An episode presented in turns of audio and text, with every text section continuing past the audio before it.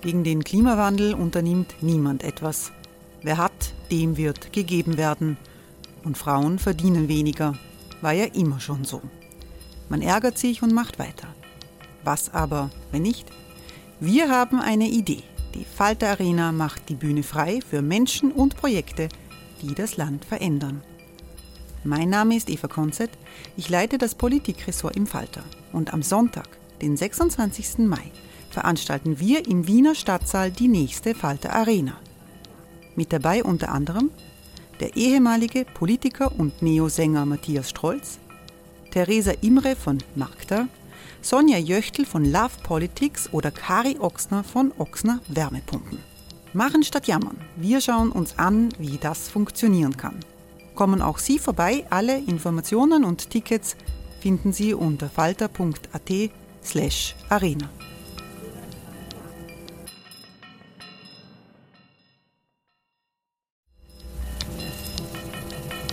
Falter-Podcasts werden durch Werbung unterstützt. Das hilft bei der Finanzierung unseres journalistischen Angebots. Die Erderhitzung ist kein Gefühl, aber mit vielen Gefühlen verbunden. Sorgen etwa oder Angst. Eine Veranstaltung gegen diese Ohnmacht ist Tipping Time, eine Klimakonferenz der Zivilgesellschaft.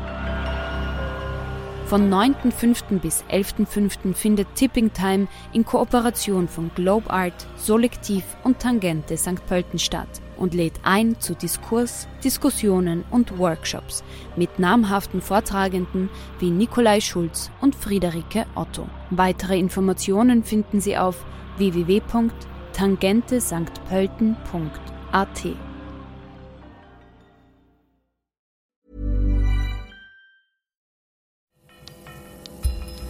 Falter Radio, der Podcast mit Raimund Löw.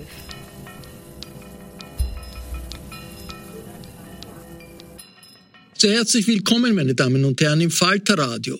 Der Historiker Christopher Clark hat den Weg Europas in den Ersten Weltkrieg als ein Szenario der Schlafwandler beschrieben, weil die Staatenlenker schlafwandlerisch in die erste Katastrophe des 20. Jahrhunderts getaumelt seien, sagt nicht unwidersprochen Clark. Ob wir heute in einer vergleichbaren Situation sind, angesichts der vielen Krisen und des russischen Krieges gegen die Ukraine, ist eine häufig gestellte Frage. In der folgenden Sendung wird sie kundig besprochen. Zeitenwende für Europa ist unser Titel.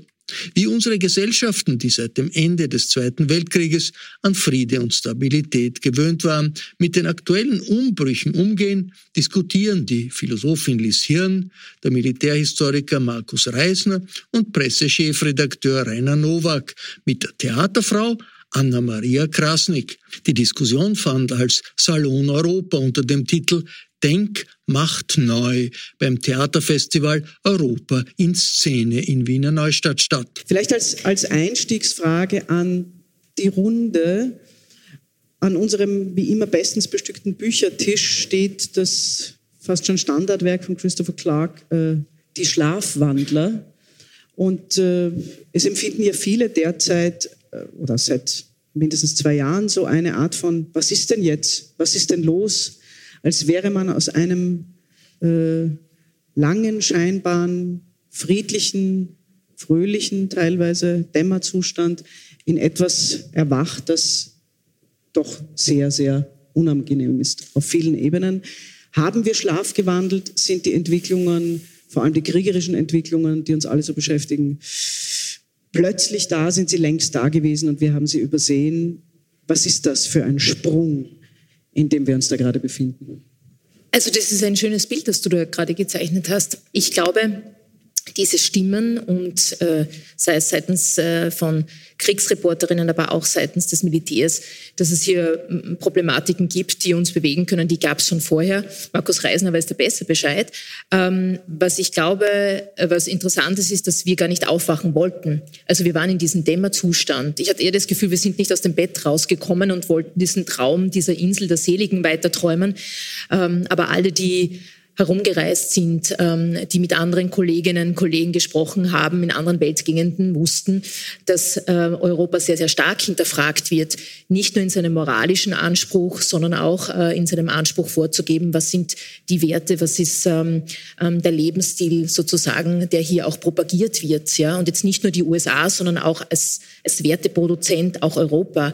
also insofern habe ich eher den Eindruck, jetzt müssen wir aufstehen aus dem Bett, das relativ warm ist, um jetzt bei diesem Horrorszenario Winter zu bleiben. Was ist, wenn wir nicht heizen, wenn es nicht warm ist? Also jetzt müssen wir aus, aufstehen und wie gesagt, mir scheint es ein bisschen, wir haben zu lange geschlafen oder uns schlafend gestellt. Hm. Also das heißt, dieser Vergleich, der ja durchaus auch äh, in vielen Medien bemüht wurde mit äh, dem Schlafwandlerbild von Clark, den findest du also durchaus äh, zutreffend oder es ist ein Bild, mit dem du dich äh, zurzeit identifizieren kannst. Ähm, vielleicht äh, gleich an Markus Reisner abgespielt. Es ist ja verrückt, wenn man Theater programmiert, wo es zwei unterschiedliche echte Tyrannen. Der eine ist also wirklich ein Berufstyrann geradezu, der andere ist so eine Mischung aus auch beruflicher Tyrann, aber vor allem Westentaschen-Tyrann zu Hause, Edgar im, im Totentanz, in jedem Fall Militärmänner, äh, Männer aber auch in einer eigentlich, wie man meinen müsste, wehrhaften äh, Gesellschaft. Und auch Männer, die, die diese Rolle nicht mehr, also gelinde gesagt, nicht mehr wirklich im Griff haben. Eigentlich haben wir gedacht, dass diese Typologie gerade in Abschaffung begriffen ist, zumindest in Europa auch in, und auch an den ähm, Rändern zumindest so weit, dass man sie in den Griff bekommt. Und jetzt sehen wir plötzlich, dass Stephen Greenblatt recht hat und die Shakespeare-Helden die reale Bühne nicht nur betreten, das haben sie ja schon länger, die waren ja nie ganz weg, aber ganz zentral Hauptrollen auf, diesen, auf dieser realen politischen äh, und geopolitischen Bühne spielen. War das absehbar? Hat hat, hat das Militär da gewarnt? Haben wir das überhört? Oder, oder war, ist, sind wir hineingestolpert? Ja, Best, das beste Beispiel für den Wandel ist der Umstand, dass ich hier sitze. Wenn das Militär die Bühne betritt, dann sollten Sie sich alle Sorgen machen. Nicht, weil das Militär den Machtbegriff möglicherweise in einer Form missbraucht, wie wir es in der Vergangenheit gesehen haben, sondern einfach aufgrund des Umstandes, dass ich hier bin, in Uniform, für viele nicht ganz einordnbar, vielleicht auch etwas überkantitelt, so wie ich hier sitze als Kommandant der Garde, darum schaue ich so aus, wie ich aussehe. Aber wenn das Militär die Bühne betritt, dann ist es meistens so, dass man äh, innehalten sollte und sich die Frage stellen sollte, warum ist das jetzt so gekommen? Und ähm, als Militär bin ich ja auch Bürger in diesem Staat und auch Vater von drei Kindern. Das heißt, also ich bin jetzt nicht jemand, der besonders stolz darauf ist, dass ich hier vorne sitze, es freut mich natürlich, wenn man quasi unsere Meinung auch hört. Aber es wäre mir lieber, wenn ich im Zuschauerraum sitzen würde, schon in Uniform, aber zuhören würde und nicht hier sitzen würde und versuchen, Ihnen zu erklären, was gerade passiert. Und was gerade passiert, ist wirklich nachhaltig. Wir sind uns dessen nicht bewusst, weil das Problem mit Geschichte immer darin besteht, dass wir nicht erkennen, wenn wir Geschichte erleben. Und das tun wir gerade. Wir haben also eine absolute Zäsur. Christopher Clark selbst sagt, ähm, er distanziert sich vom Vergleich seines Werkes mit der heutigen Zeit. Es gibt aber schon sehr viele Ähnlichkeiten und die Ähnlichkeiten lassen sich auf wesentliche Elemente herunterbrechen. Das ist zum Beispiel der Umstand, dass auch damals wir eigentlich gedacht haben, Geschichte ist linear, das Kaiserreich, gerade was Österreich betrifft. Wer hätte sich 1914 vorstellen können, dass vier Jahre später der Kaiser nicht mehr existiert? Es war unvorstellbar. Hätte jemand 1914 gesagt, wir gehen jetzt hier in einen Totentanz, aus dem wir nicht mehr herauskommen, man hätte ihn für verrückt erklärt. Mhm. Die Welt bestand aus dem Kaiser, Gott, Vaterland, all diesen Begriffen, die jetzt der Vergangenheit angehören. Das nächste Beispiel ist natürlich auch hier, und das finde ich ist auch ein durchaus angebrachter Vergleich mit heute, dass man sich in eine Situation hineinfallen hat lassen, von der man gedacht hat, sie ist beherrschbar und das war sie aber nicht. Ja.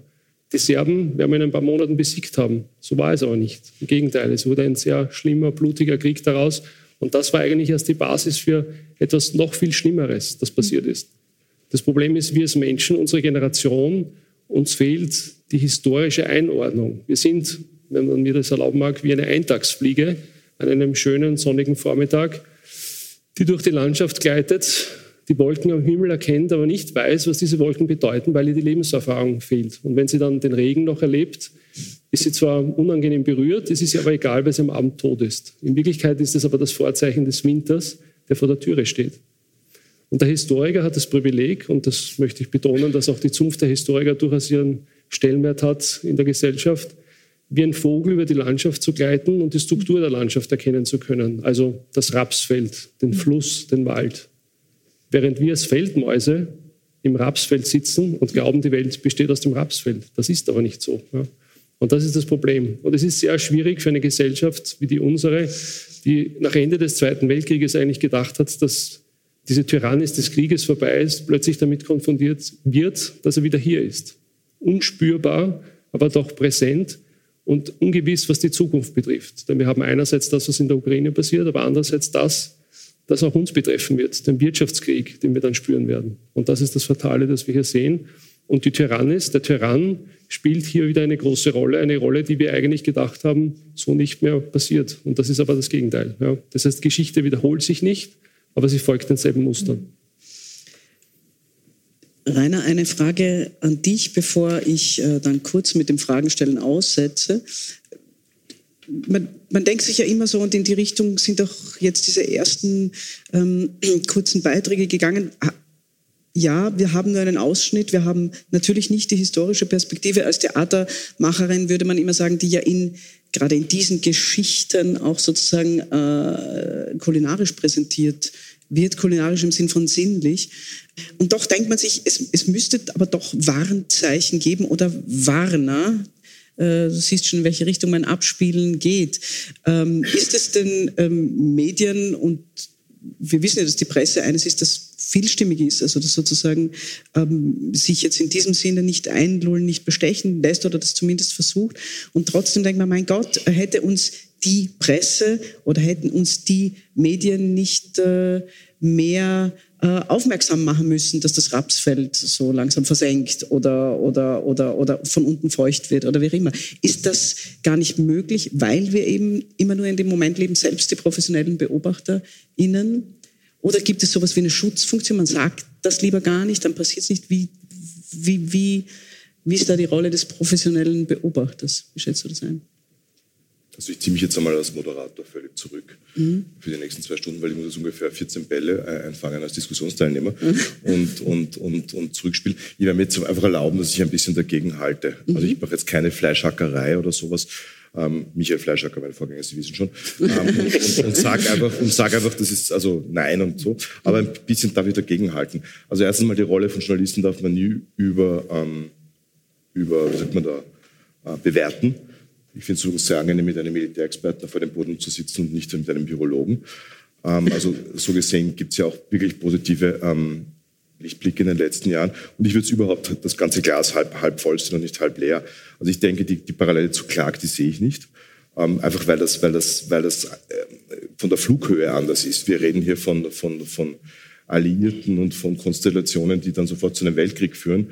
Diesmal ist es ja eher die gegenteilige Diskussion, die wir führen mit Putin und jetzt können wir dann übrigens noch diskutieren, ob er, ein, ein, ob er der Coriolanus ist oder nicht. Er ist es aus seinem Grund schon nicht, weil er ist ein, äh, wie wir gerade merken, kein sehr guter Militärstratege. Und das war ja Coriolanus. Und wir überhaupt keine Coriolis zurzeit in der Politik erleben, sondern lauter Plebejer. Also es sind überall Plebejer, die sich mit Populismus, ähm, Johnson, Trump, es gibt keine, kaum, kaum Elitenkandidaten, die quasi gegen das Volk ähm, sich durchsetzen wollen und daran scheitern. Also mir fällt keine, zurzeit keine Figur ein, wäre. Sie, alle für das Volk ja, und, und, mit, dem, mit dem quasi eher, eher populistischen Narrativ. Ja, vielleicht noch am ehesten Macron, aber das ist jetzt sehr weit hergeholt. Mhm. Ähm, aber zurück zur historischen Parallele. Wir haben also wir haben schon geschlafen, aber vor allem wir Österreicher, mit einer Neutralität, die keine ist, mit einer Neutralität, die nicht bewaffnet ist, mit ähm, also allen Chimären und Selbstlügen, die halt bequem sind. Und deswegen haben die Österreicher geschlafen, aber die Europäer eigentlich nicht. Weil im Kalten, immerhin war es der Kalte Krieg. Und also so, so weit weg von einem Weltkrieg waren wir dann mitunter auch nicht. Und nicht in der Kuba-Krise. Und natürlich gab es die Pläne, ähm, und Berlin wäre gefallen. Und natürlich ähm, gab es andere äh, quasi Gefahren und Risiken in dieser ganzen Zeit bis 1989. Als dann die, die Sowjetunion ähm, quasi ähm, in Konkurs ging, ähm, ist die Konkursabwicklung schiefgelaufen. Und das hat viel dann mit, also ich will jetzt da nicht Putin um Gottes Willen in irgendeiner Weise entschuldigen, aber damit ist dann viel passiert geostrategisch, dass uns zum Teil in diese Situation geführt hat.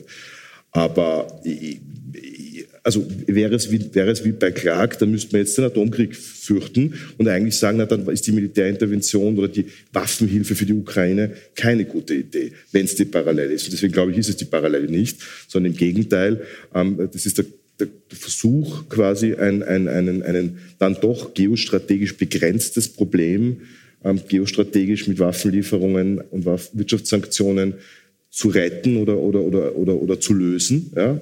Auch wenn das nicht möglich sein wird, sondern im besten Fall ein Frozen Conflict draus wird, im besten Fall. Ähm, und viel schlimmer für die Welt ist ja das, was dazu passiert, und Markus hat es gerade genannt, das ist dieser Wirtschaftskrieg. Also wir befinden uns in einem globalen Wirtschaftskrieg, den die Europäer am stärksten und die Österreicher noch einmal und die Deutschen noch einmal stärker spüren werden. Und das ist neu. Das kennen wir, glaube ich, so nicht. Das letzte Mal, das war kein Krieg, sondern es war der Ölpreisschock. Das war halt einfach eine, eine ja, Verknappung und, und, und, und, und Spekulation. Aber das ist, das ist für uns neu. Und das ist so ein bisschen eher 20er Jahre, ich weiß nicht, wer das gemerkt hat, aber wenn man zu Zara und anderen Mode, Modehäusern zur Zeit geht, ich mache das, weil ich mit meinen Töchtern immer sowas machen muss, und diese ganzen Dinge schauen plötzlich nicht mehr Jogginghose und Jugend nicht aus, sondern die wirken wie in den 20ern. Das dürfte die Modeindustrie bereits mhm. vorwegnehmen, dass es eine Weltwirtschaftskrise gibt und mhm. wir unsichere Zeiten erleben werden. Mhm. Aber ich würde das eher mit der Zeit vergleichen. Also wir sind eher Post ähm, und nicht, nicht bei, hoffe ich zumindest. Und die Journalisten, wie gesagt, die haben schon gewarnt. Ja? Also so ist es nicht. Aber es ist ein bisschen, also wenn man vor drei Jahren oder vor fünf Jahren von einer Pandemie gewarnt hat, und das haben Zeitungen gemacht, es war so ein bisschen einsamer Rufe in der Wüste und Verzeihung, wenn ich sage, ein bisschen lächerlich. Ja. Mhm. Vor zwei Jahren gab es dann die Journalisten, die immer vom, vom, vom, äh, vom, na, vom Energieausfall vom äh, schreiben und das wirkt also ein bisschen komisch. Also das ist so, wenn man da, wenn man sich sozusagen den Vorwurf der Mainstream-Medien, den verstehe ich schon, wenn alle Zeitungen dasselbe schreiben oder Ähnliches schreiben. Nur wenn dann plötzlich ein Medium oder ein Journalist plötzlich Positionen vertritt, die merkwürdig aus der Zeit gefallen sind, dann schauen ihn alle an und halten ihn ein bisschen für einen Harlekin. Also das ist sozusagen, das ist die Kehrseite der Medaille, die ich verstehe mit dem, weiß ich, warum, warum schreiben das die Medien nicht? Ja? Mhm. Wenn sie es tun, ist es oft so, ja, ist schon gut, also bitte, jetzt wollen wir nicht wissen, jetzt, haben wir, jetzt sind wir jetzt in der Pandemie, was was ist mit Russland? Ja? Wie ist, wieso soll das gefährlich sein? Ja? Was aber in gewisser Weise, wenn ich jetzt polemisch sein will, natürlich dem, dem, Populismus auf politischer Seite äh, entsprechen äh, könnte. Also natürlich ist die, die Minderheitsmeinung, geschweige denn die, die prophetische, die dann schiefgehen kann, äh, besonders äh, gefährlich.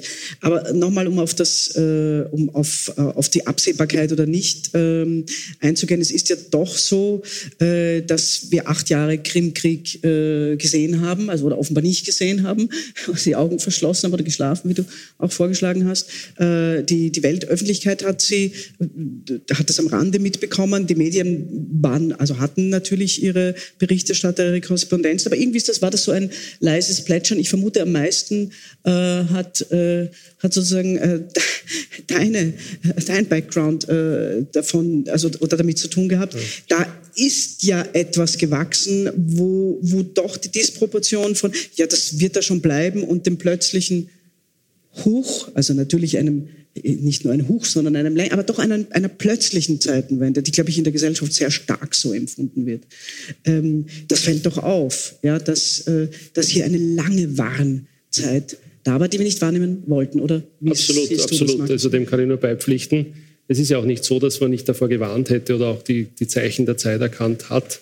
Nur das Problem ist natürlich, das sind also unangenehme Dinge. Ja? Mhm. Es gibt diesen berühmten Spruch, das Volk liebt den Verrat, aber nicht den Verräter was natürlich auch in die Medienlandschaft geht. Wer mag den Journalisten, der die ganze Zeit vom Weltuntergang philosophiert und der eigentlich aus gutem Glauben nur darauf hinweisen möchte, dass schwierige Zeiten kommen? Niemand. Man möchte ja einen positiven Moment haben, wenn man die Zeitung liest und sagt, na gut, Skandal, aber wir werden das schon schaffen.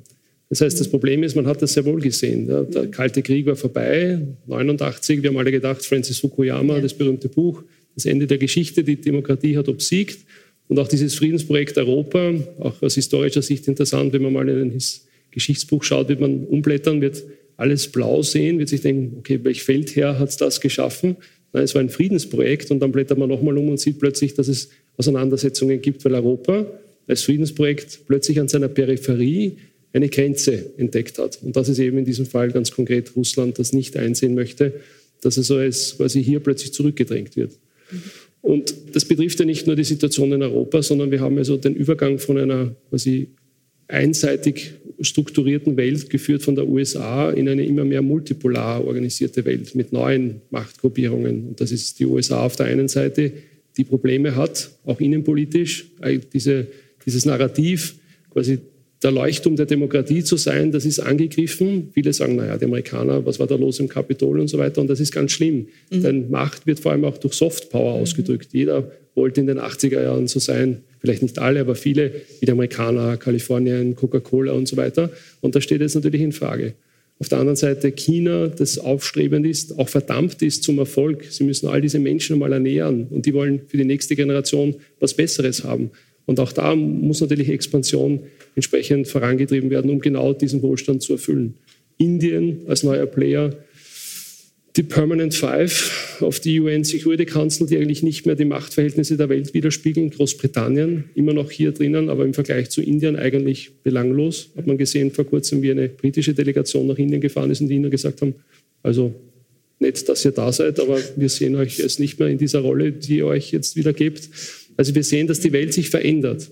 Und das Problem ist, Veränderung bedeutet auch immer Neuordnung und Neuordnung bedeutet Chaos. Und Chaos kann verschiedene Ausprägungen haben. Chaos kann auch bedeuten Krieg, Elend, Verwahrlosung. Und da sind wir gefordert, die Zeichen der Zeit zu erkennen. Und ich finde, der Umstand, dass wir jetzt darüber reden, ist schon ein guter. Ich möchte noch einmal die 20er Jahre aufgreifen. Wenn Sie Zeit haben, gehen Sie mal ins Staatsarchiv und schauen Sie sich an die Parlamentsprotokolle aus den 20er Jahren. Super interessant. Sie werden feststellen, das Parlament war gelähmt. Warum? Ich wusste es damals auch nicht. Damals gab es schon das Instrument des Untersuchungsausschusses. Man hat sich gegenseitig mit Untersuchungsausschüssen gelähmt. Die Bevölkerung nach Ende des Ersten Weltkrieges dieses Rumpflandes Österreich wollte Antworten haben. Die spanische Grippe zog durchs Land. Man hat diese Antworten aber nicht bekommen. Und der erste Ausbruch der Volkswut war 1927 dann der Justizpalastbrand. Dann kamen die 30er, der österreichische Faschismus, aber vor allem der Nährboden für den Nationalsozialismus. Und wenn wir jetzt bereits in den 20er Jahren des 21. Jahrhunderts diese Zeichen richtig lesen, dann sollten wir eigentlich vermeiden können, dass das Gleiche passiert, was dann in den 30er Jahren vor 100 Jahren passiert ist. Das liegt nur an uns. Wir müssen die Zeichen nur einordnen. Da, da muss ich, ich wollte ganz woanders hin, aber die, das ist jetzt ein so aufgespielter Ball, dass ich ihn aufgreifen muss. Äh, es liegt nur an uns, an welchem uns und die super naive Frage, aber äh, so aufgespielt darf ich sie, glaube ich, stellen. Was können wir tun?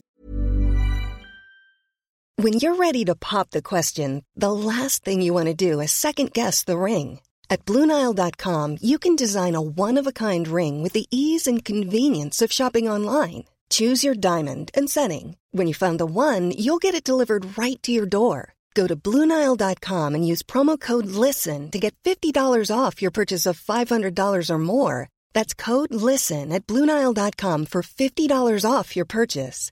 Bluenile.com code LISTEN.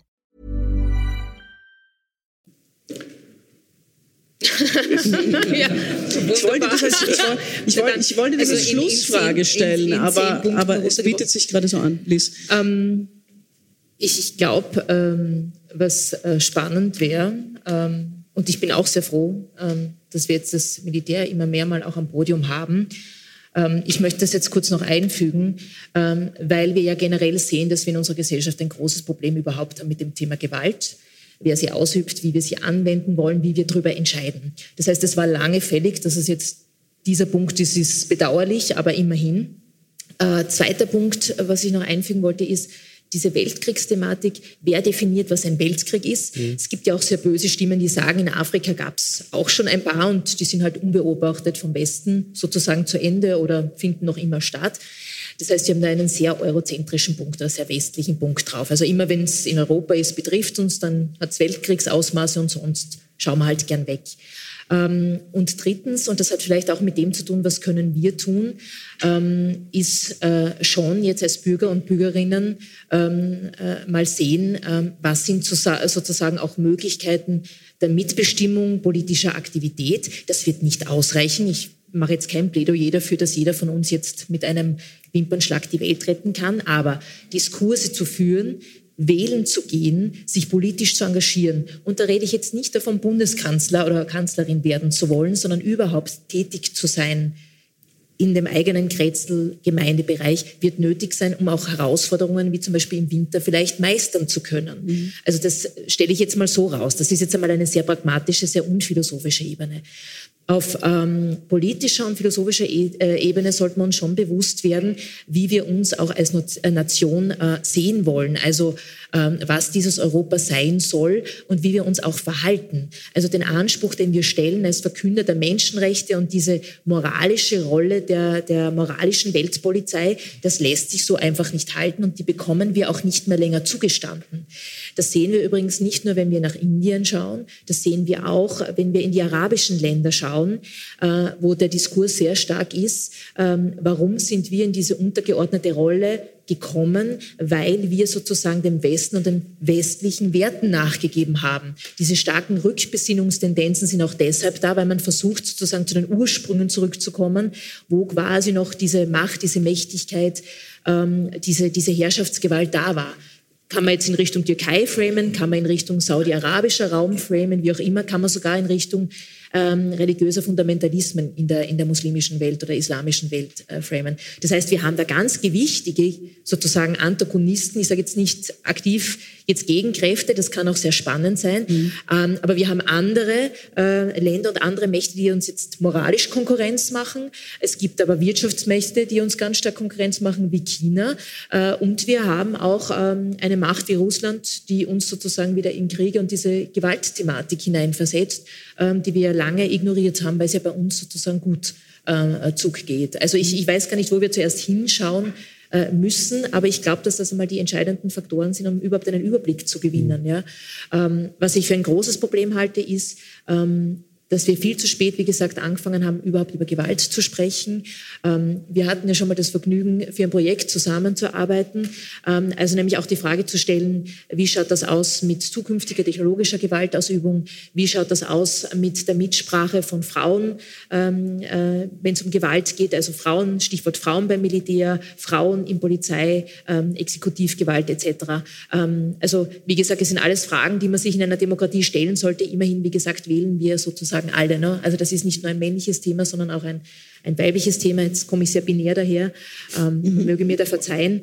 Ähm, aber ich, ich, ich glaube, nur um den Punkt mal abzurunden. Ja? Mhm. Also ich glaube, das Gewaltthema jetzt anzugehen und zu sagen, wie positionieren wir uns jetzt auch als Gesellschaft dazu, wird entscheidend sein. Also, ich sehe Rainer Noack ausholen. Nein, nein, geht schon. Ähm, also man, kann ja, man könnte ja argumentieren, dass die, die, die, äh, die aktuelle Bundespräsidentschaftswahl eine, eine paradoxe Intervention äh, von Feministinnen ist, weil ähm, wenn derartige Männer aufeinandertreffen, kann es sich eigentlich nur um eine, um eine, um eine quasi, also ein, ein Argumentarium oder eine aktionistische Aktion, also irgendein großes Projekt, Pussy Riot oder sowas handeln, um die Frauen in die Politik zu bringen, weil das, wenn, da, wenn das das, wenn das auch nur irgendein Spiegel von uns politischen mhm. engagierten Männern ist, dann gute Nacht. Mhm. Ich darf aber trotzdem kurz widersprechen bei einem Thema. Ich fürchte, ich, ich spiele jetzt den Markus Reisner. Mhm. Ähm, wir kommen, so sehr ich das Gewaltproblem absolut als, als, als männliches äh, identifizieren würde, sieht man ja auch, dass es nur und ausschließlich Männer sind, die das Thema voran, also die Krieg, aber, aber, aber, aber dennoch, der, leider Gottes einer negativen Logik folgend, wird Europa ums Aufrüsten, und zwar das massive Aufrüsten, nicht herumkommen, um uns selbst zu schützen. Es hat in der Geschichte noch nie gegeben, noch nie gegeben, dass ein, ein, eine, eine Gemeinschaft, ein Staat, ein Staatenbund, in dem hoher Wohlstand war und dieser, diese, diese Institution, dieser Staat sich nicht verteidigen konnte, nicht untergegangen wäre. Hat es noch nie gegeben und wird es auch in Europa nicht geben. Also entweder kann sich Europa militärisch auf eigene Füße stellen und sich verteidigen oder wir werden einfach versinken. Das ist ganz simpel und über, das kann 100 Jahre dauern, wir kriegen es gar nicht mit und es fühlt sich eh nicht so schlimm an, aber es wird ganz fix passieren, weil es hat es einfach in der Geschichte noch nie gegeben. Also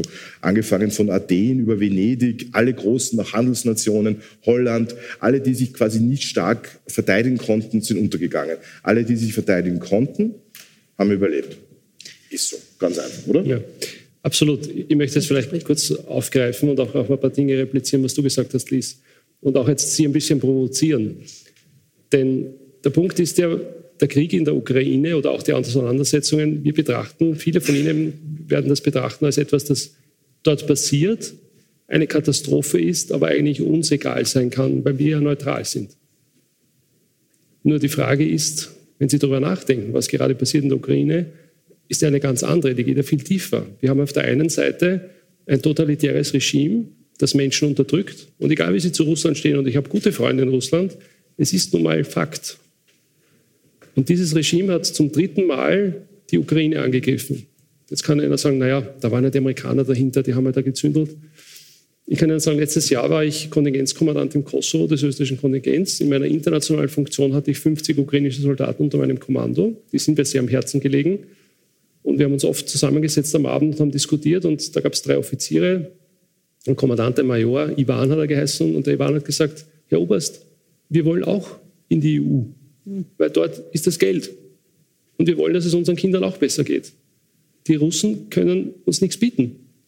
Und ich hätte mir sehr schwer getan, zu dem Ivan zu sagen, du Ivan, das geht aber nicht. Ja, du musst irgendwie damit die Russen, die da arrangieren, weil sonst geht es uns schlecht in Europa.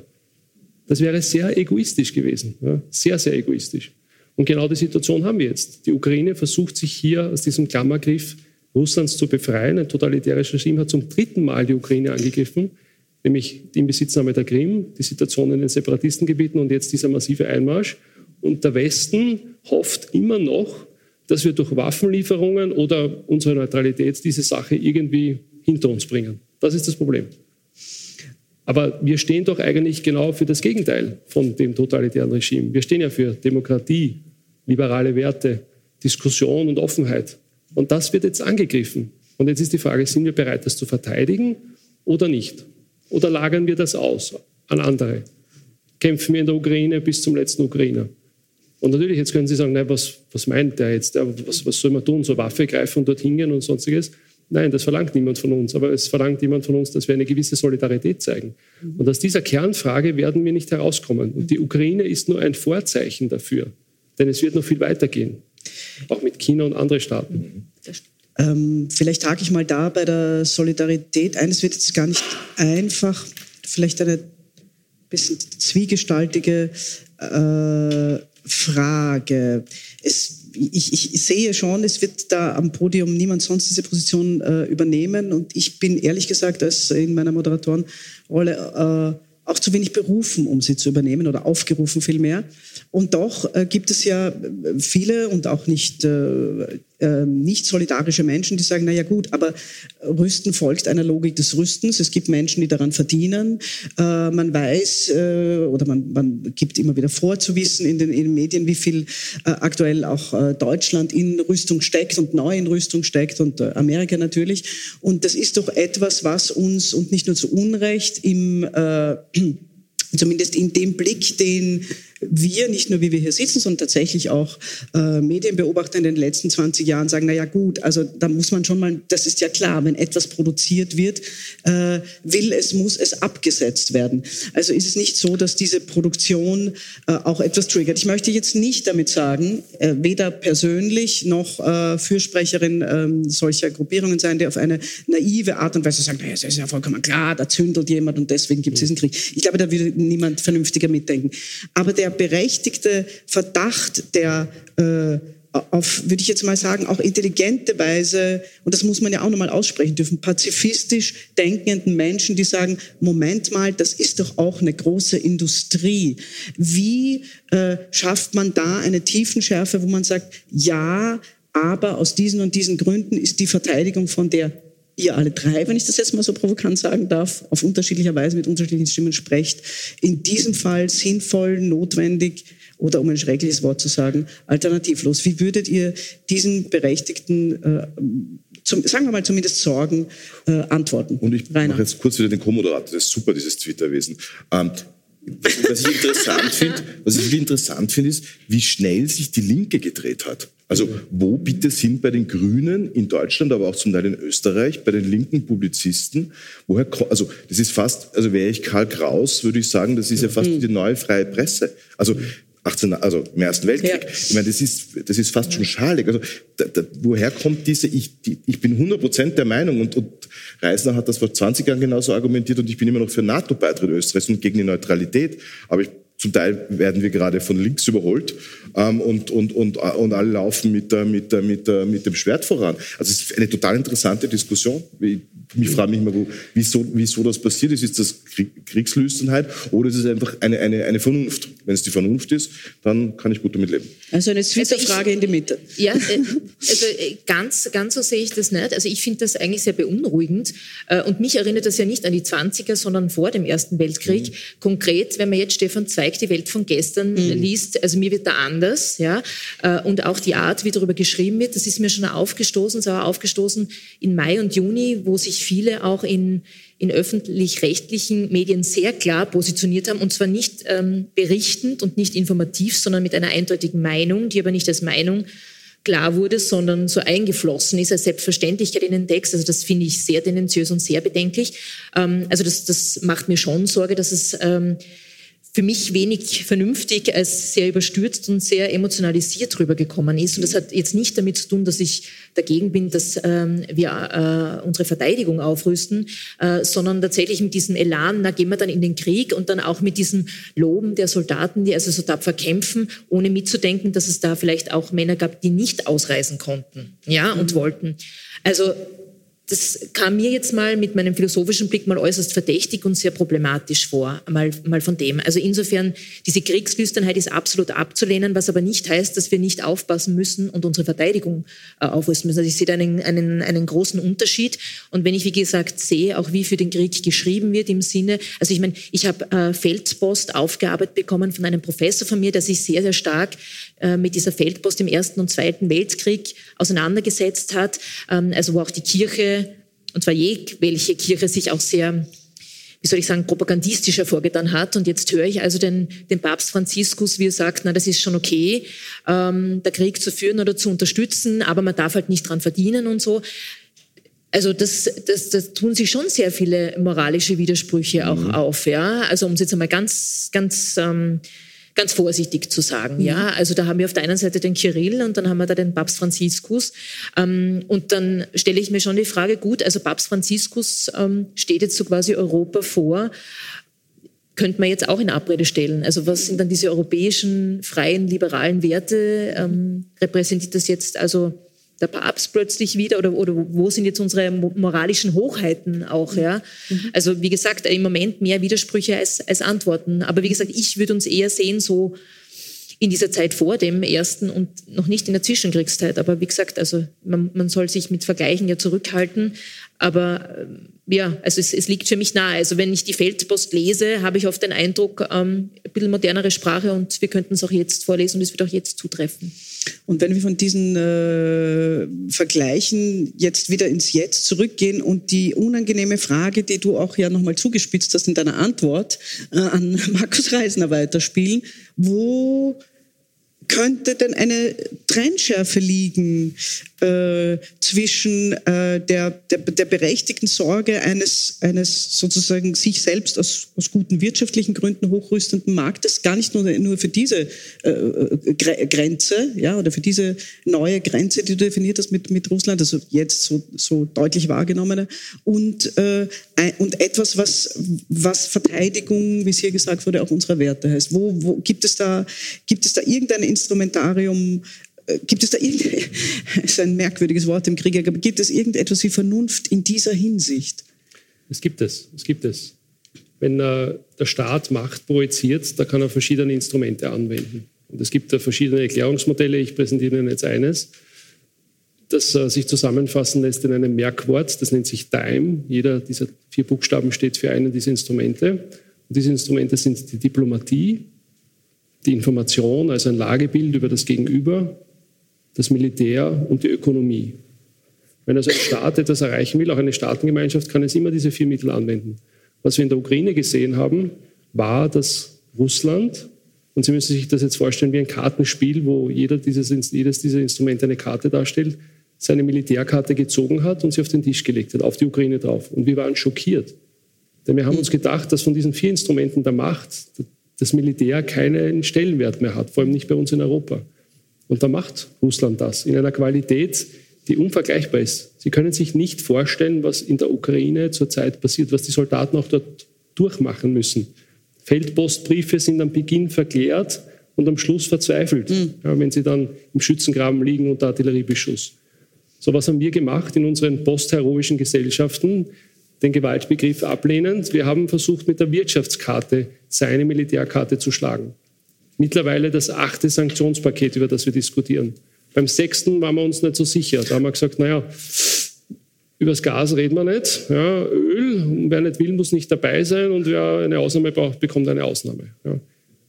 Also wie, wie wirkungsvoll ist unsere Wirtschaftskarte gewesen? Das Problem ist nur, Putin nimmt jetzt seine Wirtschaftskarte und legt sie auf unsere drauf. Und das ist genau das, was wir jetzt erleben, was auch von ihm geschürt wird, die Angst, passt auf, ja, wenn ihr nicht quasi nachgebt und wenn ihr die Ukrainer nicht endlich aufhört zu unterstützen, dann wird meine Wirtschaftskarte wieder ins Verderben locken. Und das ist genau das Problem, das wir haben. Aber wir haben ja noch zwei andere Karten. Wir haben das Lagebild, also die Information und die Diplomatie. Niemand redet mehr über die Diplomatie. Klar, die einen sagen, Reisner vom Podium, ja, sagt, die gut. einen sagen, wir können nicht verhandeln, weil da geht es um Grundsätzliches. Ein totalitärer Staat greift uns an, wir können nicht nachgeben, wir müssen weiter tun. Ja, das ist die eine Seite. Die andere sagt, um Gottes Willen, gebt ihm, was er will, hören wir endlich auf. Ja. Und beide haben ihre, ihre Vertreter, ein, ein, Dilemma. Und auch das historisch haben wir schon so oft erlebt, ja. genau das. Und beide Seiten sind überzeugt davon, das ist genau das Richtige. Ja. Und bitte, bitte Rainer, ja. Nein, ich finde nur, weil wir dann immer so dann doch auch den Fehler begehen, zu glauben, dass wir in einer einzigartigen Situation sind und das war mhm. also, ja, genau. weil irgendwer vor kurzem hat gesagt, das ist der größte Krieg seit 1945, also das, das sehe ich noch nicht. Mhm. Ähm, da gab es den Koreakrieg genau. ähm, und, und der ist auch mit einer, mit einer sehr unangenehmen, aber mhm. dennoch, es war auch ein Frozen Conflict. Aber er weit, er war weit weg. Von der ja, ja, ja, ja das, das, das, das, stimmt schon. Das stimmt schon. Aber für den Amerikaner ist, der, ist ja. natürlich ja. die Ukraine aber auch es. Es ist ein sehr gutes genau. Beispiel, der Koreakrieg. Denn wir haben ja damals noch den Kampf der Ideologien gehabt. Also der Kommunismus auf der einen Seite und das westliche Wertesystem auf ja. der anderen. Und beide Seiten waren überzeugt, es, es, geht nicht weiter. Und was haben wir gesehen? Schlussendlich waren beide Seiten so abgekämpft, dass man sich geeinigt hat an einer Waffenstillstandslinie, die bis heute besteht, irgendwie den Konflikt einzufrieren. Und vermutlich ja, wird es auch hier in der Ukraine so passieren. Die Frage ist, was bleibt dann übrig? Wie kann die Ukraine überleben? Was bedeutet das für uns? Aber auch für Russland und seine Bevölkerung, dürfen wir auch nicht vergessen, was das bedeutet. Also Sanktionen und so weiter und so fort. Ja. Also ich gebe euch völlig recht, das ist jetzt nichts Neues. Aber das, da haben wir wieder dieses Eintagsfliegenproblem. Ja. Mhm. Es fehlt uns dieses historische Gewissen, um das einordnen zu können. Mhm. Für uns ist das jetzt eine absolute Herausforderung. Wenn ich in die Reihen schaue, man mag es mir verzeihen, doch eher ältere Herrschaften, Damen und Herren, die Kuba-Krise werden Sie vielleicht noch erlebt haben. Das war auch eine sehr starke Situation, hat man mir erzählt. Ja. Da wusste man auch nicht so recht. Ja. Damals hat man Atombunker gebaut im Garten und mhm. konnte Förderungen dafür bekommen. Ja, wir haben so. den Kevin Costner-Film gesehen. das ist richtig. Aber also, und jetzt sind wir wieder, wieder, damit konfrontiert. Und es tut uns natürlich unheimlich weh, mit diesen Thematiken äh, sich auseinandersetzen zu müssen, weil wir eben geglaubt haben, dass diese Militärkarte zur Seite steht. Ich möchte vielleicht ganz Schluss noch, was wichtig ist, weil wenn ich jetzt durch die Reihen schaue, sehe ich eigentlich nur eine junge Person hier, nämlich mhm. vorne links. Und wir reden, da hinten ist und vielleicht auch hinten, Jugend macht auf wir, wir reden also, wir die Alten quasi, also natürlich du nicht, Liz, ja, ja, ja wir reden quasi eigentlich über die Zukunft dieser. Ja. Und dann, meiner Meinung nach, müsste eine viel größere Einbindung da sein. Mhm. Man müsste auch viel mehr auf die Jugend zugehen. Ich weiß nicht, ob Sie mitbekommen ja. haben, die Studien, die gerade veröffentlicht worden sind, die Generation Corona, die eigentlich in einen gewissen Fatalismus mittlerweile abrutscht und jetzt mit dem Krieg konfrontiert ist. Also für die ist es ja noch viel schlimmer. Ich glaube, dass also hier das Erste, was wir tun können, ist einmal auf unsere Jugend zu schauen und ihr eine Einordnung zu geben, damit sie nicht verzweifelt am Dasein. Das ist also das, was vordringlich zu machen wäre. Ja. Das ist, also dieser Generationen, dieser Generationen ähm Punkt ist, glaube ich, enorm wichtig, weil ja jetzt quasi die, die, die jetzt 50, 40-Jährigen quasi dann auch irgendwie prägend sind in unserer Gesellschaft. Genau. Und die haben natürlich ein, ein, einen unglaublichen Vor- und Nachteil zugleich. Ich bin ein Kind Bruno Kreiskis. Also das glauben Sie mir jetzt wahrscheinlich nicht als Pressechefredakteur. Ist aber so, ich bin einfach aus der Generation Bruno Kreisky. Ich bin 72 hineingeboren worden und alles war fein und ein bisschen Haarskandal. Und die einzige Bedrohung hieß Jörg Haider und der Russe. Und in Wahrheit war das überschaubar. Und dann kamen die 90er und die Nullerjahre. Von die 90er waren ja das Dumme an also Boomzeiten in den goldenen Jahren, sagt, steht ja niemand in den goldenen 20ern, hinter dir und sagt, es sind die goldenen Jahre, genieße es und tanz und nimm, mach Party, weil auch individuell dann in einer schwierigen Situation, Uni, alles gerade Liebeskummer, was weiß ich, man nimmt es ja so nicht wahr. Im Nachhinein wissen wir, es war eine goldene Zeit. Die 90er waren unglaublich. Und die Nullerjahre, ja, Terror schon ein Problem, schon ein Thema, aber in Wahrheit auch völlig, völlig abstrakt, weil ja, das Fliegen wurde schwieriger, man musste sich dort irgendwie halb ausziehen. Aber sonst goldene Jahre. Und jetzt Pandemie, Klimakrise ähm, und, und ein Krieg vor der Haustür. Und zwar ein Krieg, der sich natürlich durch die wirtschaftlichen Folgen viel schlimmer auswirkt. Und ich fürchte, das war erst der Anfang. Ich war vor, vor drei, vier Jahren das letzte Mal vor der Pandemie bei der Weltverschwörung in Davos dabei. Und da war auf offener Bühne, ähm, hat der Türke gesagt, der türkische Vizeaußenminister oder Außenminister, mit einer amerikanischen Senatorin, na, ist ja eigentlich ausgemacht, dass wir das jetzt übernehmen dort, also die Region alles in den gesessen und niemand hat widersprochen. Also, dass die, der Aufstieg der Türkei zu einer echten regionalen Supermacht, der ist, der ist durch. Also das passiert. Und in Österreich haben wir, ich meine, der Herr Kurz ist jetzt Geschichte, aber wie der noch umgegangen ist mit dem Herrn Erdogan, das wird so nicht mehr gehen. Also wir müssen einfach uns klar sein, dass da eine, eine ja, Supermacht, würde ich jetzt nicht sagen, aber eine große regionale Macht, die nie keine Demokratie in unserem Sinne ist, mit einem Shakespearehaften alten Mann, ja, der sich mit anderen alten Männern bekämpft. Mhm. Also ich, mhm. ich, fürchte, es wird, es wird so weitergehen mit dieser Konfliktreihe, mhm. oder? Vielleicht, um auch, weil wir die Neutralitätsfrage angesprochen haben und du gesagt hast, Stichwort NATO und so weiter. Also ich glaube, dass Europa vor allem sich also hier neu definieren muss, also was auch die Verteidigungsbereitschaft betrifft. Aber weil du Bruno Kreisky erwähnt hast, ich möchte mir erlauben, einen kurzen Schwank zu erzählen zu seiner Person. Ähm, der nämlich viel auf den Punkt bringt, nämlich ähm, vor allem den Umstand, dass wir glauben, wir in Österreich können uns das irgendwie so richten und das wird dann schon passen und jeder muss das akzeptieren. also alles, was an Elend passiert, schwimmt an der Donau vorbei und wir als kleine Insel können da zuschauen und beklagen, dass es so ist, aber wir sind froh, weil in unserem Schrebergarten haben wir quasi alles sauber. Sie wissen ja, die Verteidigungsplanungen des Kalten Kriegs waren also sehr, sehr zugespitzt, muss man sagen. Jetzt gerade beginnt man auch wieder genau diese Planungen zu machen. Schlussendlich wäre es zu einer Konfrontation gekommen zwischen der Sowjetarmee, also dem Warschauer Pakt, der Vertragsunion, und der NATO. Das große Problem war immer, dass die Sowjetunion und ihre Vasallenstaaten, heutige freie europäische, zentral- und osteuropäische Staaten, dass die eigentlich bis in die Zähne bewaffnet in den Kasernen gestanden sind und losgeschlagen hätten. Während die NATO das Problem hatte, dass sie Kräfte erst heranführen musste, vor allem aus den USA. Man hatte so Fahrzeuge, Panzer und so weiter bereitgestellt, aber man hat Zeit gebraucht. Jetzt war die Idee der NATO, wenn es zu einem Angriff der Sowjetunion kommt, der auch über österreichisches Staatsgebiet geführt hätte, die Planungen kann man heute in den Archiven in Moskau sich ansehen, dann hätte die NATO Atomwaffen eingesetzt, um die sowjetischen Armeen zu verzögern und selbst Kräfte aus den USA heranzuführen. Und dieser Einsatz der Atomwaffen wäre im zentraleuropäischen Raum basiert, von Deutschland über Österreich bis in den Süden. Man hätte da sich überhaupt nicht gekümmert um unsere Neutralität. Man hätte nur dieses Ziel vor Augen gehabt. Das Tragische ist, die Sowjetunion hat immer gedacht, wenn die NATO doch schneller ist und in günstigen Geländeabschnitten Kräfte einsetzt, wie zum Beispiel am Brennerpass oder im Murmürztal, dann müssen wir das verhindern. Und auch die Sowjetunion hätte Atomwaffen eingesetzt, damit genau diese Schlüsselstellen nicht besetzt werden können. Das heißt, das Tragische an Deutschland und Österreich, aber auch Norditalien wäre gewesen, wir werden von beiden Seiten mit Nuklearwaffen bewirkt worden. Warum erzähle ich Ihnen das? Wie ich studiert habe, äh, einer Professor, den Namen sage ich jetzt nicht, war damals im Kabinett vom Kanzler, mhm. sagte, Herr Reisner, Sie sind ja Offizier. Jetzt gehen wir mal auf einen Kaffee. Ja, mhm. habe ich gesagt, Herr Professor, das ist selbstverständlich. Er hat gesagt, sagen Sie, wissen Sie, warum wir das Bundesheer haben? Sage ich, naja, Artikel 79 Bundesverfassung, tralala und hin und her. Sagt er, nein, ich erzähle Ihnen das. Ich war beim Kreis im Kabinett und der hat gesagt, das Bundesheer haben wir nur deswegen, damit uns das, was uns 1938 passiert ist, nicht noch einmal passiert. Ja? Also dass wir uns quasi widerstandslos von einer anderen Macht einnehmen lassen.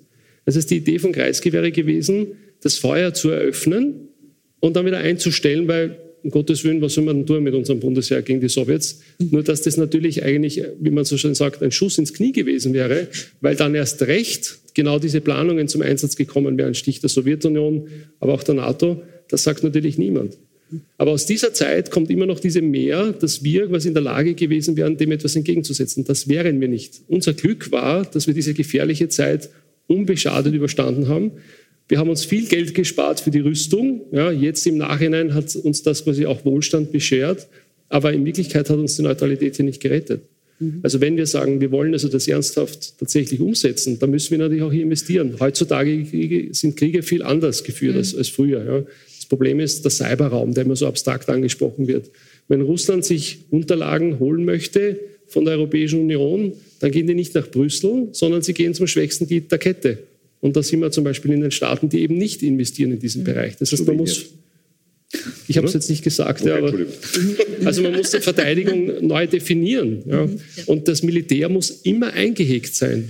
Das Militär ist das Ultima Ratio. Wenn es losgelassen, kann es sein, dass es Dinge annimmt, die wir dann in diesen Theaterstücken sehen. Und darum ist das Theater so wichtig, um uns das vor Augen zu führen und zu sagen, bevor wir diese Militärkarte ziehen, müssen wir alle anderen Dinge machen, Diplomatie und so weiter und so fort. Ja. Und die Rüstungsindustrie, natürlich, seit 9-11 also ich glaube, es gibt wahrscheinlich immer noch ja, jede Woche irgendwo eine Sekt und, und sonstige Party, weil einfach so viel Geld hier hineinfließt. Mhm. Ja, das ist unvorstellbar. Nur das Ergebnis ist unter anderem auch deswegen, dass wir unsere super neuen Telefone haben, denn das sind genau die Mittel, die diese Entwicklungen vorantreiben und dann es möglich machen, dass technologische Weiterentwicklungen passieren. Aber grundsätzlich ist das natürlich abzulehnen. Ja. Zwei Ergänzungen nur dazu, das ist die ursprüngliche Frage. Also erstens, kurzes Loblied auf die Rüstung. Ähm, vor allem Sozialdemokraten verweisen immer auf eine gewisse Frau Mazzucato, ähm, quasi als Wirtschaftsweise, die sie gerne hervorholen und die quasi sozusagen für eine, für eine neue, auch, auch links sozialdemokratisch inspirierte ähm, Politik steht. Und da ist dann viele Rede von, von Investitionen in, in, in Silicon Valley und wie die passiert sind. Und was sie dann aber gerne weglassen ja, bei, dieser, bei dieser Expertin nämlich und bei dieser Wirtschaftsforscherin ist, dass sie schreibt, das Silicon Valley würde ohne Militärrüstung nicht existieren. Mhm. Das gäbe es alles nicht. Ja? Das ist alles eine, eine, eine militärisch finanzierte Maschinerie. Das sind alles quasi Spin-offs, ähm, späte Spin-offs aus den Militärausgaben. Das will niemand hören. Das ist wie was ist die zweite große Technologiemacht äh, am Mittelmeer oder die größte am Mittelmeer? Israel. Wieso? Militärausgaben, Militärausgaben, Militärausgaben. Und ich sage jetzt was ganz, mhm. ganz Provokantes, aber mach's bewusst. Noch schlimmer als die Österreicher waren eigentlich die Deutschen. Vielleicht waren sie es nicht absichtlich gemacht, aber sie haben eigentlich das Ärgste gemacht, was man machen kann. Sie haben nach dem Holocaust mit, dem Holo mit der Holocaust-Karte gesagt, na, also wir, haben, wir sind so schuldig in der Geschichte, wir werden nie wieder ausgeben irgendwie viel Geld fürs Militär. Bei uns wird das Militär eigentlich keine Rolle spielen. Das sollen die Amerikaner machen, die haben uns gerade besiegt und das sollen sie bitte gerne die nächsten 100 Jahre machen. Und wir machen das mit einer ganz kleinen Bundeswehr, weil wir haben immerhin Dreck am Stecken. Nehmen wir uns doch, konzentrieren wir uns doch auf das, was wir gut sind, auf die Wirtschaft, auf die Exportwirtschaft. Mhm. Beliefern wir die ganze Welt mit Autos. Was ist passiert? Es ist die größte Wirtschaftsmacht in Europa geworden. Und die, die, die, sozusagen die, die, die, die, die, die, weiß ich nicht, die Spesen, äh, die Infrastruktur, die Betriebskosten eines solchen Staates hat die USA finanziert. Also ich habe jetzt mhm. Donald Trump wirklich verstanden, wirklich verstanden, warum der ein Problem mit Deutschland hat. Wie kann das sein, dass über Jahrzehnte, übrigens auch Barack Obama hat den Deutschen schon gesagt, ihr müsst euch selbst verteidigen können. Gebt Geld aus. Wie, wie, kommen wir dazu? Ihr, ihr, ihr baut billige, tolle Autos, macht uns am Weltmarkt äh, Schwierigkeiten und dafür, und dann reden die deutschen Medien gern vom Wirtschaftsimperialismus der Amerikaner. Es war genau das Gegenteil. Mhm. Die Deutschen haben profitiert in einer unglaublichen Art und Weise mit dem Argument, naja, so militärisch kann man nicht die, die, die, die hm. Führung übernehmen in Europa. Immerhin haben wir die Menschen umgebracht, wir haben die Millionen getötet. Sorry. Ja? Also wenn man es sehr auf den Helikopter sieht, ich weiß, es ist jetzt ein bisschen provokant, so sehr weit oben sieht, muss man leider sagen, ist das ziemlich verlogen gewesen. Na, ich finde aber, wir hatten auch einen, ich sage jetzt wir, ja, und dieses wir ist jetzt diffus. Ähm, aber, aber dieses wir hat ja einen anderen Exportschlager neben der Wirtschaft noch gehabt. Und es war leider nicht die Diplomatie, wie ich es wie mir jetzt wünschen würde, das sehen wir jetzt auch gerade, sondern eben auch diese Werte und diese Menschenrechtskeule, ja, die dann mehr oder minder ernst genommen wurde. Und weil vor die Rede war von, was bekommt man mit und welcher Konflikt Konflikt ist präsent. Also die 90er, ich, ich, ich, ich gebe dir recht, also ich bin, ich bin da quasi groß geworden oder ich war da auch noch Kind. Äh, und ich kann mich erinnern, wir haben nachträglich viel darüber gesprochen, wir haben gedacht, wir leben in einer Blase, es kann uns überhaupt nichts passieren. Und das erste Mal, wo wirklich wir in Frage gestellt wurden, also auch Werte war 2001 und äh, alle in meinem Alter wissen, wo sie waren 2001, wie die Anschläge waren.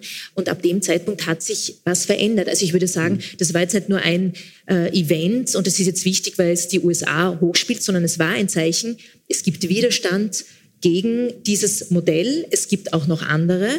Diese, diese Lebensweise ist nicht unhinterfragt und vor allem, es ist nicht das Ende der Geschichte. Mhm, genau. Oh, das war definitiv 2001. Und vielleicht noch, wenn du, wenn du mir das noch gestattest, weil vorher auch von Kultur und Kunst, du hast das so schon ja. angedeutet, die Rede war, das ist auch ein wichtiger Punkt. Mhm. Also wie können wir diese Themen überhaupt noch diskutieren?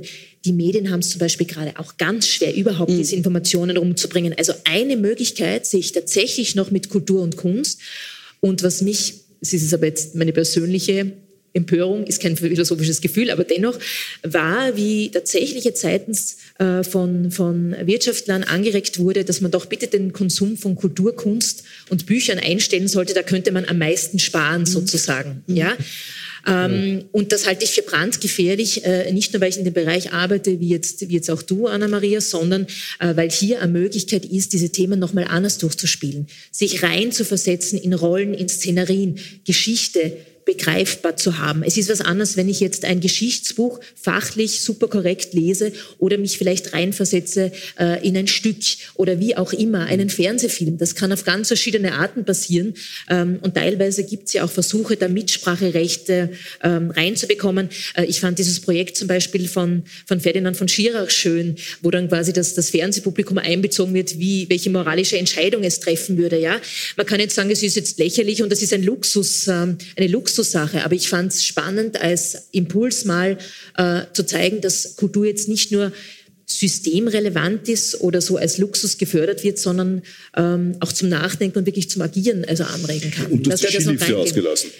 Die Skilifte. Hast du ja. ausgelassen, weil das war ja doch die Priorität dieses Staates. Ja? Also genau. Das, das es kommen ja jetzt Windräder auch, habe ich gehört. Nein, ja? also, Bevor wir aber also, zu, den, zu den Skiliften und auch deren Energiekosten kommen, vielleicht ähm, möchte ich kurz an dich anschließen, Liz in einem Nach, das ist jetzt gar nicht einfach zu formulieren, das liegt im Wesen dieser Dinge, dass es nicht so ist, weil es ja die sogenannten angeblichen weichen Dinge sind. Selbstverständlich muss ich aus meiner Ecke, und äh, ich finde es sehr schön, dass du den Terminus des philosophischen Gefühls äh, eingeführt hast, so wie es das wirtschaftliche und das militärische Gefühl gibt. Selbstverständlich haben wir in uns auch alle anderen äh, da hier vertretenen Disziplinen gemischt, sonst äh, wären wir ja sehr, sehr albern.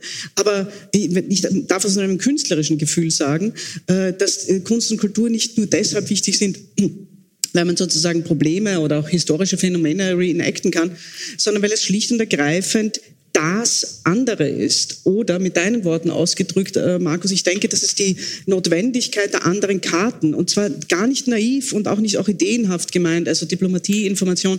Also dieses, es gibt ich, ich, ich mache es mal mit folgender äh, provokanter Rückspielung. Ja, ich verstehe schon, dass die militärischen äh, äh, Aktivitäten, Aufrüstungen, vor allem Investitionen auch die anderen technischen Segnungen mitbefördert haben. Ich würde aber sehr energisch die Frage stellen, sind es denn solche Segnungen? Ich meine es nicht so naiv, wie es klingt. Ja. Ich, ich, bin auch äh, glücklich über mein Handy, das ist nicht der Punkt. Ja? Aber ich, wenn ich das Wort Segnung nennen würde, würde ich doch meinen, dass äh, das, was du äh, vorgeschlagen hast, Liz, das, das halte ich für, du hast gesagt, das ist pragmatisch ich halte es für unglaublich kühn und für richtig. Ja? Eine Repolitisierung nicht im Sinne der Medien, nicht im Sinne der, der, der Agitprop-Parteiauswürfe, äh, sondern im Sinne eines, eines äh, Mitmachens in, ob man das jetzt Sektionen, Gemeinden oder was auch immer, einer Mitbeteiligung. Das, das ist das ist nicht pragmatisch, das ist utopisch, aber ich glaube gerade deshalb richtig. Und ich glaube auch, dass sozusagen dieses ans Licht holen der anderen Welt, die, wie wir seit der Antike wissen, mit Sicherheit 50 Prozent des Menschen ausmachen. Äh, äh, ähm, und das soll jetzt nicht äh, Wirtschaftskriegs- oder sonst wie naiv klingen. Das ist so. In dem Moment, wo wir die Kanäle nach oben und unten äh, abschneiden, werden wir, werden wir tatsächlich keine anderen Antworten mehr finden, als hochzurüsten und äh, äh, militärische und wirtschaftliche Segnungen für tatsächlich wahnsinnig bedeutend für unser Leben zu halten. Das war mir wichtig, das mal zu sagen. Es geht hier nicht um Dekoration, es geht um die Wahrnehmung Wahrnehmung schlicht und ergreifend der anderen Seite des Mondes, äh, für die sich, äh, und ich meine jetzt gar nicht Robert Pfaller, zu leben lohnt, ich meine tatsächlich für die es sich äh, zu, zu leben lohnt. Und das finde ich den Skandal daran, wenn man sagt, na ja, das ist nice to have, das ist ein bisschen, wir haben so ein verschämtes Blatt Feuilleton, ist jetzt kein Angriff. Ähm, du, du äh, ähm, weil das andere ist ja wichtiger. Ich halte das für grundfalsch. Wenn ich eine kleine Ergänzung geben darf, auch das ist ja nichts, was uns jetzt quasi seit kurzem beschäftigt. Seit mhm. Tausenden von Jahren denken wir über das nach. Weil du sagst Antike. Mhm. Der griechische Philosoph Plato ja, hat ja versucht, auch damals schon seine Gesellschaft zu ordnen. Ja, und er hat da damals die Idee auch gehabt, quasi der Stände. Und ein Stand davon war der Stand der Phylax, der Wächter, der Wächterstand, also die Soldaten. Mhm. Und er hat genau gesagt, wir brauchen sie, ja, sie haben eine besondere Rolle, aber ja, wir müssen ihnen nicht huldigen. Nein, das sollen wir nicht. Sondern wenn wir sie brauchen, dann holen wir sie. Und wir müssen schauen, dass sie einsatzbereit sind. Ja. Also schon damals war klar, dass man hier nicht ganz ohne dem Militär auskommt, offensichtlich, weil der Mensch sich evolutionär scheinbar noch immer nicht verändert hat im mhm. Hinblick auf den Gewaltbegriff. Ja. Mhm. Und auch so müssen wir es jetzt sehen. Ja.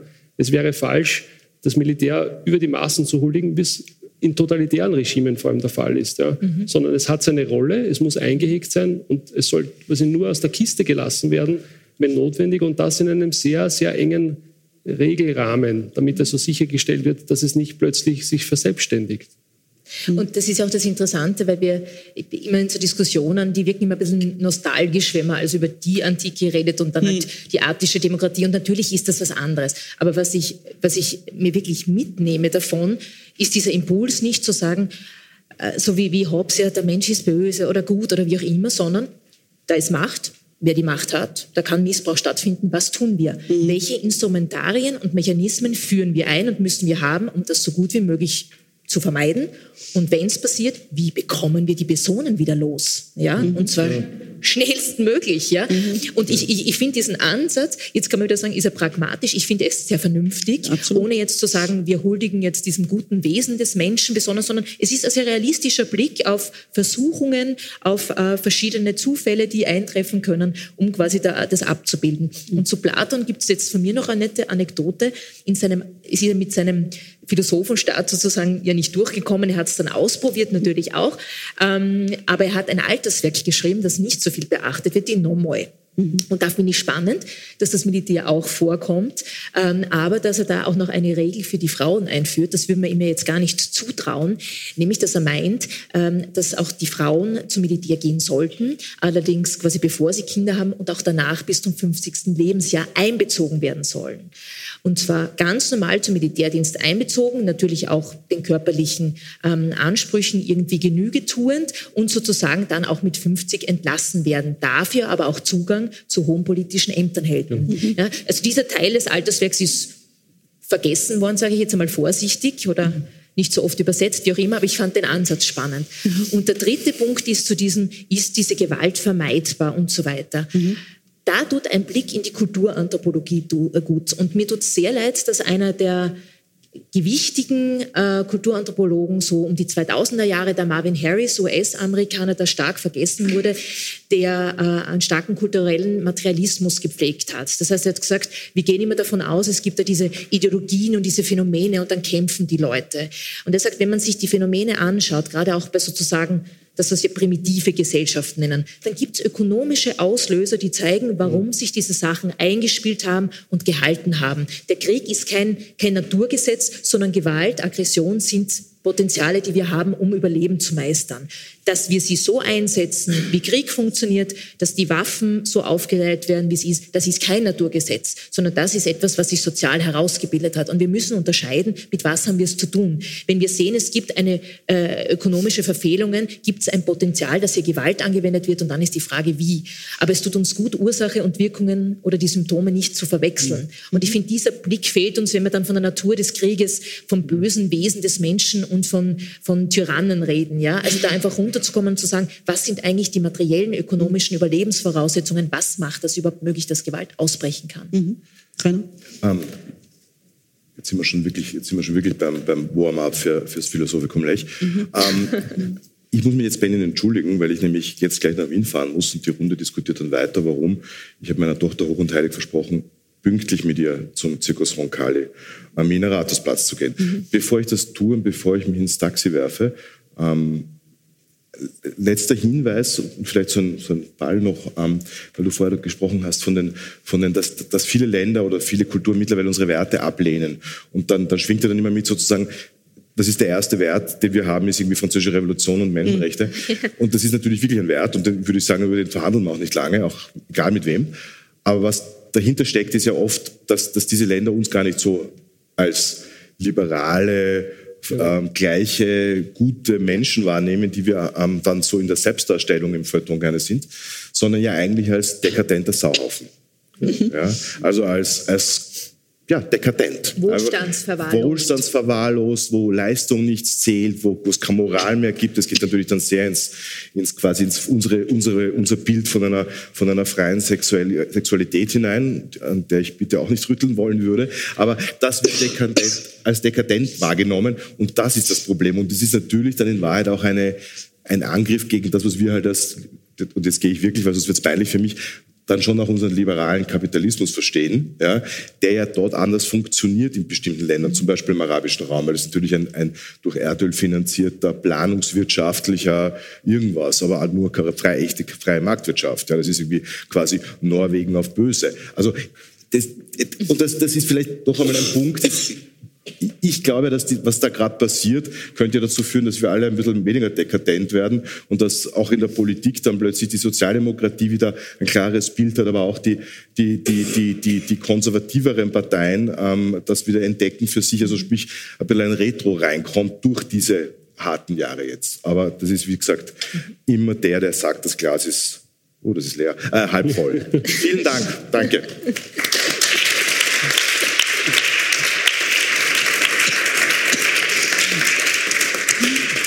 Möchte an diesen elegant äh, moderierten ähm, Abgang anschließen mit einer logischen Frage, nämlich wir alle, auch der von uns gehende äh, für diesen Moment von uns gehende Rainer Nowak, haben Kinder, die wir hier sitzen. Durch Zufall ist so an dem Podium. Und es ist, und äh, das soll eine gewisse Art von Abschlussrunde einleiten.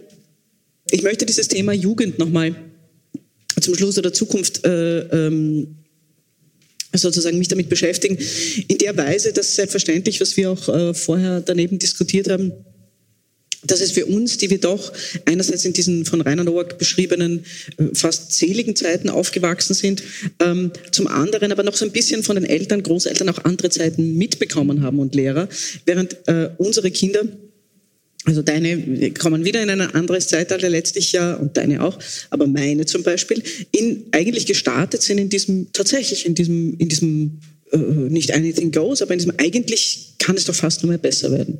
Und dass im Laufe dieser, dieses Lebens, auch meine Studierenden, auch die, die Regisseurinnen und dieser Festivalausgabe, erleben äh, eigentlich seit ihrem Erwachsenensein, wann ist man das schon, aber seit dem nominellen Erwachsenensein eine, eine, eine, eine in gewisser Weise eine Verschlechterung der Bedingungen auf vielen Ebenen und was vielleicht noch, äh, noch wesentlich äh, beunruhigender ist, eine, eine Verängstigung. Also die Angst ist ja übrigens auch in den Theatern aus anderen Gründen, die wir viel diskutieren in meiner Regieklasse, eine, eine aber natürlich auch im Militär, in, in, in der Philosophie, in der, in der, in der einfach in der Wirklichkeit, in der gesellschaftlichen, eine Person, eine, eine, nicht mehr eine Allegorie, sondern eine, eine mächtige Person, die umgeht und die äh, Entscheidungen trübt, die, die Blasen bildet, die immer mehr binäres Denken befördert. Und bevor ich jetzt endgültig meine Frage an euch ähm, stelle, dazu kommt ja ein Zeitfaktor. Das wäre im Unterschied, da hätte ich jetzt gern Rainer noch äh, dabei gehabt, zu den zitierten Kriegen, der Zeitfaktor mit dem zweiten großen ähm, Schreckensszenario des Klimas oder dessen, was einfach dieser Planet ertragen kann oder nicht ertragen kann, äh, ein zweites Szenario haben, das doch anders als in früheren kriegerischen Konflikten uns sagt, äh, wienerisch gesagt, wir können uns jetzt nicht so lange spüren. Also es, es, es wird ja irgendwie, äh, dann kann man, äh, wird die Philosophin vielleicht sagen, das hat man sich in der Antike auch schon gesagt, aber ernstzunehmende Biologen sagen, es ist, das ist jetzt keine, das ist kein Narrativ, das ist ein sehr wirkliches Narrativ. Also zusammengefasst und auch äh, in Hinsicht auf diesen Zeitfaktor. Was, äh, ich mache es jetzt einmal ganz, jetzt mache ich es simpel, was ratet ihr äh, euren Kindern oder, oder euren äh, Studierenden? Welche Art von Empowerment, Wehrfähigkeit würdest du das vielleicht nennen, Markus, äh, würde, würde dieser, dieser Figur der Angst entgegentreten können? Ja, ist, darf ich beginnen? Bitte. Danke. Also das Wichtigste, was man den Kindern raten kann, und das versuche ich auch selbst, ist, ähm, neugierig zu bleiben. Neugierde ist ein wunderbares Element. Neugierde bedeutet, dass man Dinge nicht einfach hinnimmt, sondern nachfragt. Auch wenn es als Vater jetzt oft lästig ist, wenn dann zum fünften Mal die Frage kommt, warum das so ist. Ja. Aber da kommen jetzt wir in die Pflicht. Und das ist Zeit nehmen, sich also mit den Kindern auseinandersetzen. Alle, die Kinder oder Enkelkinder haben, mehr oder weniger Zeit mit ihnen verbringen, werden vielleicht oft gar nicht nachvollziehen können, wie sehr die das auch beschäftigt. Also meine Kinder mhm. sind jetzt zweimal zehn, die Zwillinge und einmal acht. Die kriegen das alles mit. Ja, die fragen natürlich, naja, puh, was bedeutet das jetzt zum Beispiel, dieser Klimawandel? Ja, ich bin noch ein Kind des sauren Regens, das war bei mir in der mhm. Volksschule ein großes Thema. Und ich weiß, dass uns das damals auch beschäftigt hat. Wir haben uns gedacht, okay, die Wälder sterben jetzt aus. Ja, Gott sei Dank ist es nicht so gekommen. Aber man muss sich die Zeit nehmen und diese kindliche Neugierde tatsächlich auch in Bahnen lenken. Und da ist es ganz wichtig, jedes Gespräch mit einem positiven Element zu beenden. Also zu sagen, schau her, jetzt ist die Situation, wie sie ist, ja, aber früher hätten wir zum Beispiel viel weniger die Bereitschaft gehabt, jetzt wirklich was gegen den Klimawandel zu tun. Jetzt, aufgrund der Betroffenheit, können wir was tun. Und ich weiß, das klingt jetzt naiv und es sind viele Dinge noch nicht geregelt und technische Fragen ungeklärt. Und die Frage, wie sich das alles ausgehen soll. Ja. Aber es wird sich ausgehen. Wir werden das schaffen. Und das ist auch das, was man den Kindern vermitteln muss. Ja auch in Referenz zu den Großeltern, die aus der Zeit des letzten schrecklichen Krieges auch dieses Land wieder aufgebaut haben und auch nicht anders konnten. Also das wäre meine Botschaft, das nicht zur Seite zu wischen, in einer gewissen Oberflächlichkeit und zu sagen, naja, die kriegen das eh nicht mit, die beschäftigt es sehr, sehr wohl und mit denen muss man sich hinsetzen und einfach die Diskussion führen. Diskussion auch jetzt das Wort gebraucht im Sinne von fast einem Verhältnis, also auf Augenhöhe und auch diese Fragen beantworten oder ihnen zumindest Hinweise geben, wo sie Dinge finden, wenn man selbst nicht so sehr die Zeit hat. Ich versuche das, auch in dieser besonderen Rolle als Militär, weil das die Kinder noch mehr beschäftigt. Wir haben den Krieg, geprägt durch das Militär. Der Papa ist auch beim Militär. Was bedeutet das eigentlich? Ähm, also das wäre mein, mein Tipp an Sie. Also mein erster Tipp ähm, ist etwas, was ich gerade selbst dabei bin zu lernen, ähm, weil meine, meine Tochter jetzt gerade in die erste Klasse gekommen ist. Und ich tatsächlich, und die Lehrer werden ja oft gebasht, von den Lehrern dort etwas gelernt habe, nämlich ihren Ansatz dort, ähm, was Fehlerkultur angeht. Äh, nämlich auch äh, diesen Hinweis von Ihnen und wirklich das beständige auch Hinweisen der Eltern drauf, dass diese Fehler eine große Chance sind, etwas zu lernen. Das heißt, nicht durchstreichen äh, und negieren und versuchen zu verteidigen, sondern zu sagen, ja, das stimmt nicht, aber man streicht nicht durch, man macht einen Punkt, damit man das besser machen kann damit man daraus was lernen kann. Und das fand ich für mich unglaublich äh, fruchtbringend, weil ich auch noch so aufgewachsen bin, dass ein Fehler durchgestrichen wird, da ist dann viel rot und man fühlt sich eigentlich schlecht. Das ist mal das Erste. Und ich glaube, da können wir auch von politischer Seite gibt es da viel Spielraum, mit Fehlern umzugehen. Mhm. Ähm, was auch verbunden ist mit vielleicht Humor und Gelassenheit, was auch in dieser Zeit schwerfällt, weil die Krisen sind alle so riesig. Dennoch glaube ich, dass mit einer Versteifung und diesem Verteidigen wollen, nicht sagen wollen, verdecken wollen, mehr Schaden entsteht. Also ich glaube, wir tun gut daran, einen anderen Umgang zu lernen. Und das Zweite, klingt jetzt vielleicht ein bisschen provokant, kein Idiot sein. Und zwar im wahrsten Sinne des Wortes. Weil das Schöne an diesem Wort Idiot äh, in der ursprünglichen Bedeutung ist eine Person, die nur um sich selber kreist. Und ich glaube, das war einfach zu lang der Fall. Also zu sehen, dass man verbunden ist mit anderen, dass Kooperation äh, nicht nur etwas ist, was man macht, damit man gut ausschaut, sondern dass es tatsächlich einem selbst und auch den anderen etwas bringt. Also in dem Sinne weg von dem, was bringt mir unmittelbar was, wie wähle ich, damit es mir jetzt gerade besser geht, damit ich da nicht mehr Abgaben zahle, sondern einen größeren Blick kriegen. Wie gesagt, kein Idiot sein. Mhm. Mhm. Ich würde sagen, kein Idiot sein ist ein äh ein, ein schönes Schlusswort in diesem Kontext.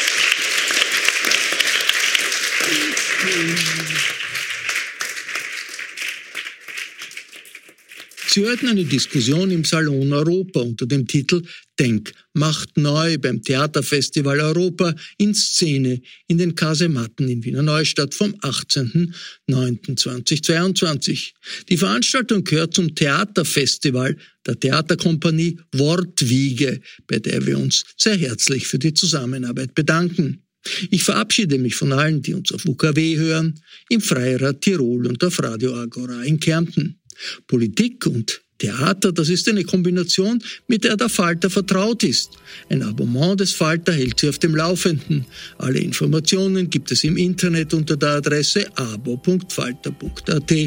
Ursula Winterauer hat die Signation gestaltet, Philipp Dietrich betreut die Audiotechnik im Falter. Ich verabschiede mich bis zur nächsten Sendung.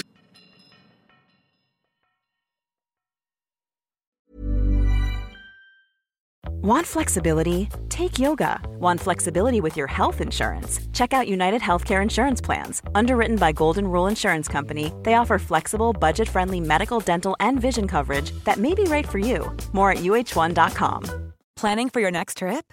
Elevate your travel style with Quince. Quince has all the jet setting essentials you'll want for your next getaway, like European linen, premium luggage options, buttery soft Italian leather bags, and so much more and is all priced at 50 to 80% less than similar brands. Plus, Quince only works with factories that use safe and ethical manufacturing practices. Pack your bags with high-quality essentials you'll be wearing for vacations to come with Quince. Go to quince.com/pack for free shipping and 365-day returns.